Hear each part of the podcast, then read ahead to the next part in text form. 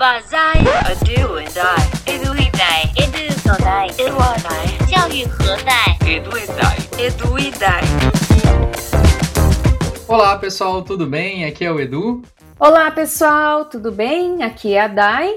E no episódio de hoje a gente segue com a nossa temporada Quatro Cuidados Online em Tempos de Coronavírus, apoiada pelo Google com o episódio Internet Faça Bons Usos. E para isso, a gente está aqui com a Viviane, a nossa Googler convidada, que compartilhará algumas práticas sobre o bom uso da internet. Neste período que cada vez mais a gente está passando por tempos, mais e mais tempos na internet, né? Seja para trabalhar, estudar, até mesmo para se divertir com os nossos familiares e amigos. Seja bem-vinda de novo, Vivi. Oi, gente, pessoal, tudo bom? Eu falei que eu ia voltar, estou aqui novamente em mais um episódio. Então, vou me apresentar para quem não ouviu os anteriores. Eu sou a Viviane, eu trabalho no Google Brasil, na equipe de Trust and Safety, em projetos relacionados à educação de usuários em segurança online e cidadania digital. É um prazer estar aqui de novo com vocês, Edu e Dai. Ah, que legal te ter aqui de novo, Vivi.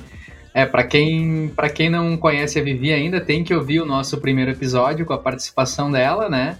E também a nossa temporada anterior. E até já vou referenciar um pouco a nossa temporada anterior, que a gente já fez uma temporada sobre o Seja Incrível na Internet, onde a gente abordou uh, alguns temas mas a gente reparou que algumas coisas ficaram de fora, né? A gente trabalhou mais com a questão técnica, com a questão de segurança na temporada do Seja Incrível com a Internet.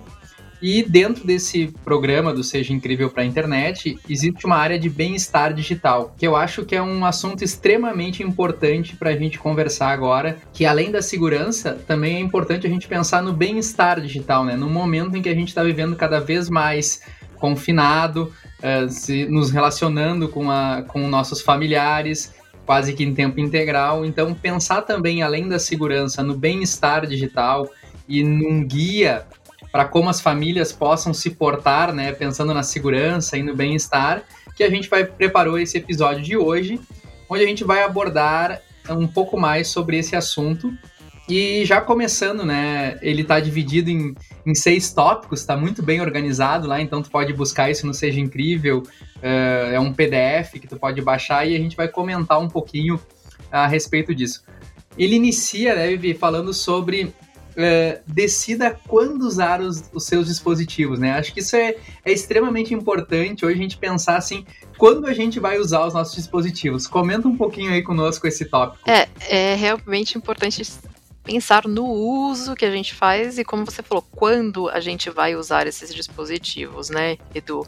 É, e com essa, com o confinamento, as coisas acabam ficando um pouquinho mais complicadas, né? Acho que se antes do confinamento a gente tinha um pouco mais de, de consciência, talvez agora as coisas, o universo profissional e o pessoal acabaram se misturando, a gente não acaba não pensando muito, né, no em como, em como e quando a gente vai usar esses dispositivos, a gente usa para trabalhar, usa para se comunicar, enfim. Mas uma coisa importante para as famílias pensarem é nesse uso, né, como e quando usar, se a tecnologia impede que você esteja presente ali no, no mundo offline. Se você está com seus filhos, mas olhando a tela do, do computador, do celular, o tempo todo, uh, se num almoço, num jantar em família, se você continua com um dispositivo ali na mão, não prestando atenção ao que está acontecendo ao seu redor. Então, a tecnologia te impede de fazer algumas coisas, de ter essa convivência em família, é algo importante para a gente levar em, em consideração, né? E como eu falei, como esse o mundo profissional e o pessoal acabou se misturando um pouco, eu acho importante também que a gente comece, é, comece a estabelecer estabelecer uns horários e os locais para se concentrar. Então, ah, agora eu preciso usar o meu dispositivo para trabalhar? Vou usar, mas eu vou desligar um minutinho quando eu tiver que almoçar com os meus filhos, almoçar com, com a minha família e sempre trazer essa conversa, né, para casa. Porque eu estou falando aqui, ah, os adultos usam sempre, mas as crianças acabam usando bastante também, né? Começaram a usar ainda mais agora, agora que elas estão em casa. Então, é sempre uma boa oportunidade para uma conversa conversa em família sobre os bons usos que a gente faz da internet e dos dispositivos. Eu percebo isso, Vivi, que tu comentou aí de, de a gente estar tá presente, de concentrar horários, porque eu noto que agora eu sou muito mais requisitado em horários fora do meu horário de trabalho do que eu era anteriormente. Porque cada professor, na verdade, que está linkado a mim, ele tem o seu tempo de trabalho. Então acaba concentrando, e se eu não me policiar em dizer, não, eu vou, eu, eu recebi esse, esse e-mail agora, eu só vou responder esse e-mail no meu horário de trabalho, que é no dia seguinte, porque eu já recebi e-mails às duas horas da manhã. É, porque eu recebo uma notificação lá e aparece. Eu tô olhando uma série lá, porque eu gosto muito de. de às vezes eu até tô trabalhando mesmo, porque eu gosto de trabalhar de madrugada. É, então, isso é extremamente importante mesmo, da gente definir esses horários em que a gente vai estar disponível para o nosso trabalho, porque apesar da gente estar trabalhando em casa, não quer dizer que nós estamos trabalhando o tempo todo em casa. A gente ainda tem um horário de trabalho e a gente tem que respeitar esse horário é, dentro, da, dentro da nossa possibilidade. E, a, e aí eu também comecei a reparar que, tipo, a, a minha esposa tem um horário de trabalho e eu tenho outro horário de trabalho online. E de repente a gente está dentro de casa e não se encontra, porque está cada um na frente do computador trabalhando em horário diferente. Então, eu acho que esse tópico é extremamente importante né, dos professores e das famílias pensarem com seus familiares e com seus filhos. Sabe, Edu, lá na faculdade a gente criou algumas regras em relação a isso. Então, a gente faz alguns plantões online de forma síncrona. Então, ali das 18 às 19, que é o período que antecede a aula, a gente está disponível para fazer esclarecimentos para os professores. Claro, se aconteceu alguma coisa assim que é super urgente, a gente atende também, mas a gente tem direcionado para os momentos de plantões, porque exatamente em função disso, porque senão a gente fica conectado 24 horas por dia respondendo mensagens, né? E como a gente tem isso já de estar sempre conectado, a gente acaba respondendo para ajudar mesmo, né? Para terminar aquele, solucionar aquele problema mas a importância de ter já esses combinados agendados, a gente tem uma sala que eles já sabem qual é, eles sempre entram lá naquela sala. Então, esses combinados são importantes. E eu acho que é importante essa questão do horário aí, é definir uma, uma, um, uma agenda de horários em casa para todo mundo usar. Porque, querendo ou não também, isso acontece porque as pessoas têm, às vezes, uma internet limitada. E aí, se todo mundo for usar ao mesmo tempo, acaba tu não tendo recurso à disposição, né? Não tendo, então acaba um usando um horário, outro usando outro, outro usando outro, pela necessidade da, do link de internet, e essas pessoas acabam não se encontrando dentro da própria casa. Então acho que tu definir um calendário ali, tipo, ó, de tal a tal hora é o do fulano, de tal a tal é do ciclano, e aqui nesse horário ninguém vai usar. Nesse horário a gente vai fazer alguma coisa uh, família. Eu acho que isso é extremamente importante. O Edu tinha falado sobre isso, né? Que é importante respeitar o horário das outras pessoas, né? Eu fiz isso essa semana porque eu tenho uma certa flexibilidade para trabalhar, então às vezes eu começo já às sete e meia da manhã e eu tinha algo para resolver e eu mandei uma mensagem no Hangout para uma pessoa. Aí eu falei, nossa, é muito cedo, eu não deveria ter mandado esse horário, né? Sei se ela começa a trabalhar só às nove, aí eu fiquei pedindo desculpa. Eu falei, nossa, desculpa desculpa, é muito cedo, não sei nem se o barulhinho te acordou, perdão, mas é, é isso, é respeitar os horários de, de todo mundo, né? Não é só porque você gosta de trabalhar de madrugada, que você gosta de trabalhar às seis da manhã, que você tem que esperar que as pessoas também uh, estejam online nesses, nesses horários. Então é realmente importante criar essas rotinas e respeitar o horário dos outros. Tem um, um, recurso lá no Gmail que é bem legal, que é de agendamento dos e-mails. Então, para gente que gosta de trabalhar em horários alternativos, dá para deixar tudo agendadinho e no outro dia de manhã ir disparando aqueles e-mails ali. Funciona. Eu sou muito usuário desse recurso, eu acho ele fantástico. ah, é, é, é, legal, né? Que daí, tipo, sai tudo da tua caixa lá, 8 e meia, 9 horas, enfim. Bom, Vivi, a gente estava falando ali sobre essa questão do tempo, né, de permanência, mas o segundo tópico que tem aqui nesse guia para as famílias é para a gente pensar sobre a questão dos conteúdos que estão sendo consumidos em família, né? Que a gente possa entender o que, que mais as crianças, adolescentes, enfim, estão assistindo, estão, que tipo de informações estão consultando. As pessoas ficam muito ali em função de redes sociais, né? Recebendo as notícias, as informações, se informando pelas redes sociais. Mas a importância delas também abrirem um pouco esse leque e buscarem outras fontes, seja de entretenimento, seja de informação, né? Que a gente possa pensar em outras possibilidades, outros conteúdos e de forma positiva também. É, exato, tanto que é o, o, título né, desse, desse capítulo, Encontre Conteúdos Positivos, porque a gente fala muito da quantidade de horas que se passa online, mas a gente tem que falar muito da qualidade dessas horas que a gente passa online.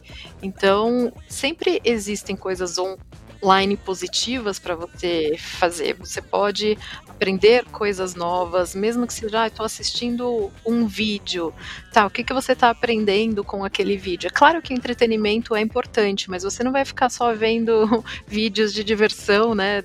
Duas, três, quatro, cinco, seis horas por dia. Use esse tempo para aprender alguma coisa bacana. Então, que os pais conversem com os filhos para ajudá-los a encontrar esse tipo de, de conteúdo que seja útil, né? De, de alguma maneira para a escola, já que também todas as crianças estão estudando de casa. Então, como usar isso de uma maneira mais, mais positiva. É, e a gente tem uma temporada aqui que é só sobre educação midiática né? Edu, educação midiática e também a gente tem sobre educomunicação. E já é o momento da gente discutir sobre isso. O que, que são as fake news? O, que, que, o que, que é a desinformação? Como que a gente faz para checar fontes de informações, né? Se eu recebi uma uma notícia, uma informação lá no meu WhatsApp, como que eu faço para realmente checar se aquilo ali é verdadeiro ou não, né? Então, que é, esse diálogo já possa estar presente nesses momentos aí de conversas offline entre família. É, exato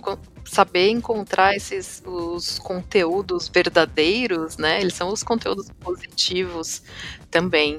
Então, certamente, falar de educação midiática com as crianças e adolescentes é, é perfeito. A, a, gente entende que toda família tem aí diferentes definições do que, que é ser saudável, o que, que é ser positivo, né? O que, que uh, a temática que a pauta da família, né? Então que a gente possa fazer essas construções aí juntas, que os pais possam acompanhar o que, que essas crianças e adolescentes realmente estão consumindo é algo super importante. Inclusive, a gente tem uh, ferramentas para isso, né? A gente já falou aqui sobre o Family Link, que é um aplicativo também super importante que os pais podem utilizar aí para fazer esse, para ter esse panorama de acesso tanto de hora uh, permanente, né, uh, utilizando ali a tecnologia, como também que sites que estão sendo acessados. Então a gente já falou sobre isso também, mas fica aqui de novo a dica. E a dica para quem quiser conhecer o Family Link, o link é super fácil, é g.co barra Family Link. É, e, e, isso é extremamente importante hoje, no momento que a gente está sendo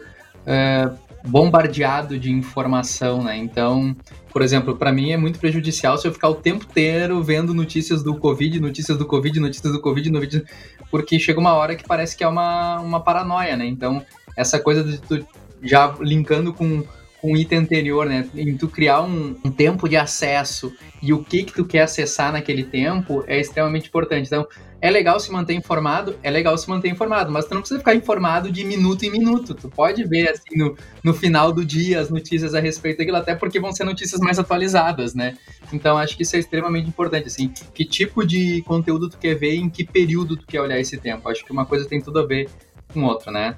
E outra coisa também importante, né, Vivi, que também é o terceiro tópico lá do, do material, que eu acho que esse é o mais importante até, inclusive, que é a gente definir quando os nossos filhos, né, quando as crianças, elas vão estar prontas para realmente utilizar um dispositivo. De novo, retomando algo que a gente já tinha falado, que cada família funciona de uma maneira diferente, né, então a gente não tem uma fórmula mágica de falar que ah, todas as crianças, quando tiverem a X idade, já estão prontas para receber um dispositivo próprio. Não, isso vai variar de família para família. Uh, você tem que avaliar, uh, tem que avaliar a maturidade de cada criança. Então, a decisão final acaba sendo da família, né? Mas eu acho que para que a família tome essa decisão, sempre tem que passar por uma conversa. Então, se os seus filhos já souberem identificar, por exemplo, qual que é a função real de um smartphone? Então, eles acham que tem o, o que eles querem ter um smartphone só para ficar vendo vídeo, para ficar jogando joguinho o dia inteiro? Não, né?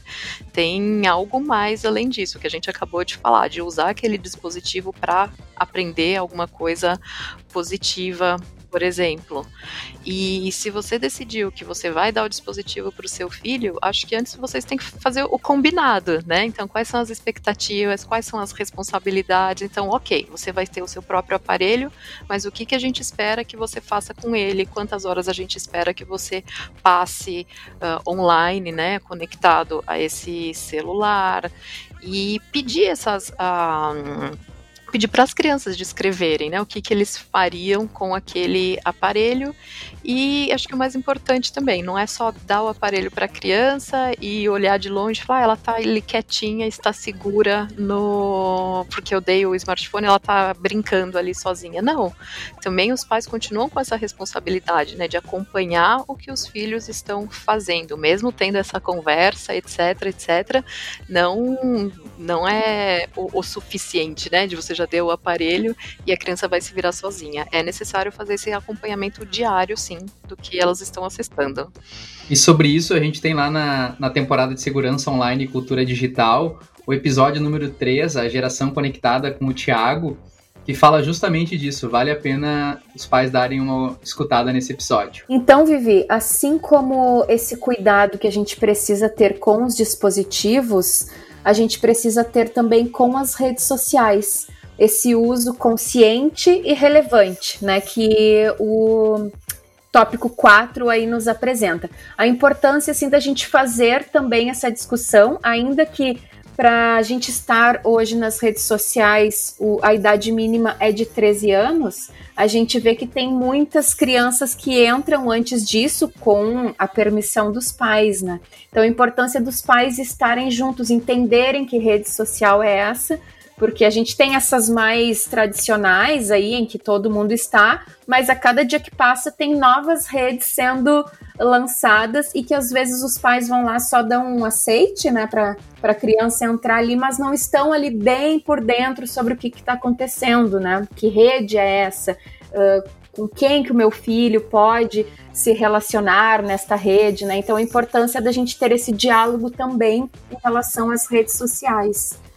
É isso que você mencionou da importância do diálogo, né? Que é algo que a gente já falou sobre em relação aos outros tópicos. A importância do diálogo, de conversar, de explicar do que pode, do que não pode, do que é positivo, do que é negativo, do que da responsabilidade, né, que se tem ao acessar qualquer, qualquer site, na verdade, e principalmente as, as redes sociais. Então, um dos pontos, por exemplo, quando os pais uh, acompanharem os filhos usando as redes sociais, algo importante para a gente falar é da questão do, do bullying, né, do, do cyberbullying, que a gente sabe que é algo que infelizmente pode acontecer, então saber se a criança ou adolescente está preparado a lidar com aquilo, caso aconteça, sempre incentivá-los a pedir ajuda, se acontecer alguma coisa que eles, com, a, com a qual eles se sintam desconfortáveis. Então, de novo, o diálogo aqui é super importante.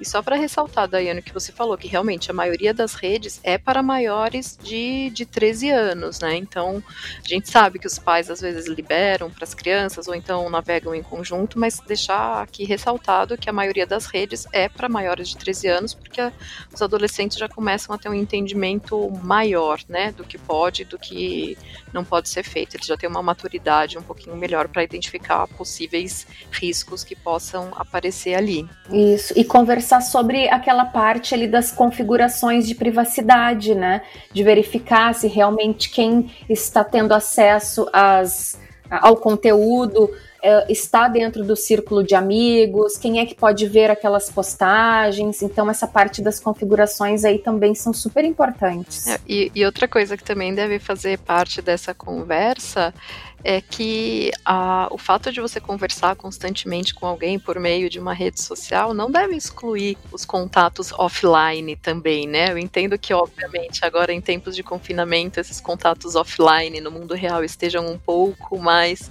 difíceis, mas existe o contato, né? É bom você ainda encontrar as pessoas, os seus amigos, os seus familiares pessoalmente e não apenas online. Você só conhece aquela pessoa, você só conversa com ela online o tempo todo. E a sua vida fora da internet, como, como que fica? Então também isso deve fazer parte da, das conversas sobre o uso relevante e responsável de redes sociais.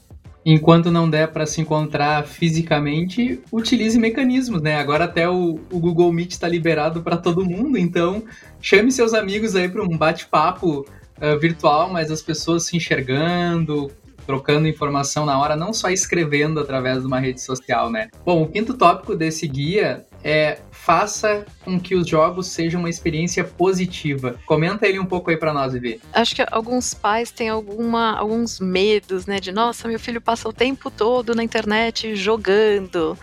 E o pai, os pais, né, acabam não se interessando por entender aquele, aquele jogo. Porque, de novo, não é só a quantidade de horas que se passa online, mas a qualidade também. Então, existem jogos eh, educativos, existem jogos que, que podem ajudar a criança ou adolescente a aprender muitas coisas, né? Uh, por exemplo, você pode falar sobre trabalho em equipe, sobre estratégia com o seu filho quando ele está jogando alguma coisa. Então, para os pais também tentarem se uh, se inteirar um pouco mais do assunto quando se fala de games, né? E não só ficar com aquele pezinho atrás, não, mas eu não sei jogar, eu só jogava o Atari, né? Há muitos anos, e eu não sei o que, que as crianças fazem com os jogos hoje. Então, para que os pais e os educadores também tentem entender quais são os aspectos positivos do, dos jogos. Claro que existem alguns aspectos negativos também, mas o ideal é encontrar esse equilíbrio né, entre essas atividades online. E até para mencionar um jogo que é educativo, que faz parte do, do Seja Incrível na internet, que é o Interland, então, nesse jogo, as crianças, por exemplo, podem aprender mais sobre segurança online e cidadania digital. E o link rapidinho é g.co barra interlandbr, que a gente vai colocar aqui na descrição também. Ah, muito legal. E tem vários jogos interessantes até para smartphones, né, que desenvolve lógica nas crianças, é, que desenvolvem raciocínio lógico para depois elas é, irem para uma área de programação, que é interessante. E eu conheço inúmeros casos, eu tenho inúmeros alunos que comentam que aprenderam assim o, o básico de inglês jogando. Porque eles queriam entender o que, que era aquilo do jogo, e aí eles iam para o tradutor e começaram a traduzir e, e aprender um pouco de, de outra língua por causa dos jogos, né? Então o jogo ele tem um lado positivo, sim. Não, o jogo não é somente é, perda de tempo e lado negativo. O que, o que cabe né, aos pais é buscarem jogos que realmente sejam atrativos para o desenvolvimento das crianças e dos adolescentes. E agora que está todo mundo em casa também, né, com o confinamento, por que não criar uma noite de jogos em família, por exemplo? Aí tá todo mundo ali junto, se divertindo, aprendendo algo novo em família. É uma ideia também de diversão para essa época. E quem sabe equilibrar essa noite de jogos aí entre jogos online e jogos offline também. Porque o próximo tópico aqui do nosso guia é justamente esse, que a gente já falou ao longo de, de todo o episódio aqui, do, da importância do equilíbrio entre o mundo virtual e o mundo real, presencial, né? Atividades online e atividades offline. Então, uma oportunidade para equilibrar isso é trazer jogos lá que a gente jogava na infância também, dominó, varetas, xadrez, enfim, desenho, imagem em ação, né? Que são jogos que a gente também pode brincar aí todo mundo em família. É, e o, o, tema, né, desse último capítulo do guia é realmente encontrar o equilíbrio entre as atividades online e offline. Então, para conversar com as crianças, os adolescentes, quais são os melhores aspectos do mundo online? O que, que é mais legal, o que, que é mais positivo, o que, que é mais interessante do mundo online e do mundo offline também, até você encontrar esse equilíbrio entre esses dois universos. Uma coisa para ter em mente é que uma, é, um universo não exclui o outro, né? Você pode fazer coisas online muito divertidas, muito interessantes, e obviamente você pode fazer essas mesmas coisas, né, no mundo offline também. Então, acho que aqui faz parte da discussão uh, dos pais com os filhos, que eles falem sobre isso. Você está perdendo alguma coisa? Quando você passa tanto tempo online, você está perdendo o que do mundo aqui fora, né? Desse do mundo real. Então, vamos encontrar esse equilíbrio para para passar o tempo melhor, para aprender melhor, para a gente se divertir de uma maneira mais eficiente também. E, de novo, a última coisa para ressaltar é que cada família tem um equilíbrio próprio, né? A gente nunca vai encontrar uma fórmula que sirva para todas as famílias da mesma maneira. Por isso que o diálogo é sempre importante em cada um desses lares pelo Brasil inteiro. É muito legal, Vivi, muito legal. Legal. Uh, é, a gente vê que como esses tópicos eles são recorrentes, né? apesar de a gente já ter falado disso de uma outra maneira, a gente vê como isso está relacionado aos responsáveis terem uh, essas informações de quem eles cuidam, né? Então, de ter esse contato, de ter essa conversa, de entender o que, que eles estão acessando, uh, de mostrar muitas vezes por que, que não é legal acessar algumas coisas, tudo parte de um diálogo. E acho que é, isso é extremamente importante quando a gente vai pensar nesse bem-estar digital também. E nesse diálogo, Edu, uh, que a gente também possa pensar e refletir sobre boas maneiras e boas atitudes, valores, porque é um momento em que essas crianças e adolescentes eles estão conectados desse momento da escola, né? Estão conectados com colegas, com professores, tendo dinâmicas de aulas diferentes. Então que a gente possa fazer esse estabelecer esse diálogo com com esses estudantes de, de acolhida desse professor que está lá, muitas vezes tendo o seu primeiro contato com uma aula uh, assim via videoconferência, né, que a gente possa respeitar as regras que a escola está lá sugerindo, está trazendo. Então é um diálogo bem maior, né? É um diálogo de casa, mas é um diálogo também que envolve lá a comunidade escolar. É, e acho que a gente volta até para um dos tópicos, né, do Seja Incrível na Internet, que é o Seja Gentil na Internet. Então a gente está numa fase muito de exercitar a gentileza, a empatia, entender que cada pessoa, cada família, cada professor está lidando de uma maneira diferente com essa situação, né, que a gente está vivendo. Então vamos ser legais na, na internet e também no mundo offline, respeitar sempre as diferenças e buscar ajudar, né? E não julgar ninguém.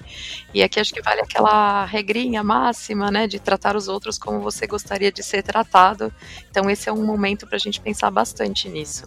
Poxa, muito legal. Acho que ficou muito bom esse nosso episódio, mas quero deixar aqui o link, vou botar nos comentários aqui, escute a temporada Segurança Online e Cidadania, que a gente aborda esses tópicos também mais detalhadamente e é uma temporada que ficou muito boa.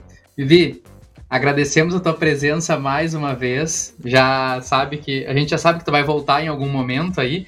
Tu sempre é bem-vinda aqui nos nossos episódios. Uh, deixar esses minutos finais aí para um recado teu e, não, agradeço novamente o convite para participar de mais essa temporada. É sempre um prazer falar com vocês. E eu gosto muito de falar sobre esses temas, né? Da cidadania digital, dos cuidados que a gente tem que ter online quando a gente está navegando. E, e, é isso. E agora, o que é o tema desse episódio, né? Pensar no bem-estar também, quando você está navegando, no seu bem-estar, no bem-estar da sua família, da sua comunidade, da sua escola, dos seus professores. Então, obrigada, Edu e Dai. E como você disse, eu voltarei em breve. Espero que vocês me convidem de novo. Claro, já sinta-se convidada. Muito obrigada, Vivi. É sempre um prazer te ouvir e, e conhecer essas novidades aí que o Google tem liberado para gente para a gente levar para as escolas, para as famílias, educadores, enfim. Muito obrigada. Obrigada, gente. Tchau, tchau. E daí, quem quiser falar conosco, escreve para falecom@eduidai.com.br. Então tá, pessoal, até o próximo episódio. Ah, e não esqueçam de visitar o nosso canal no YouTube, hein? A gente tá colocando vídeos lá bem legais. Um abraço e até a próxima. Tchau, tchau. Abração, gente. Até a próxima. Tchau, tchau. Esse podcast foi editado por Intensa, www.intensa.com.br. Isso mesmo, Intensa com três vezes, intensa.com.br.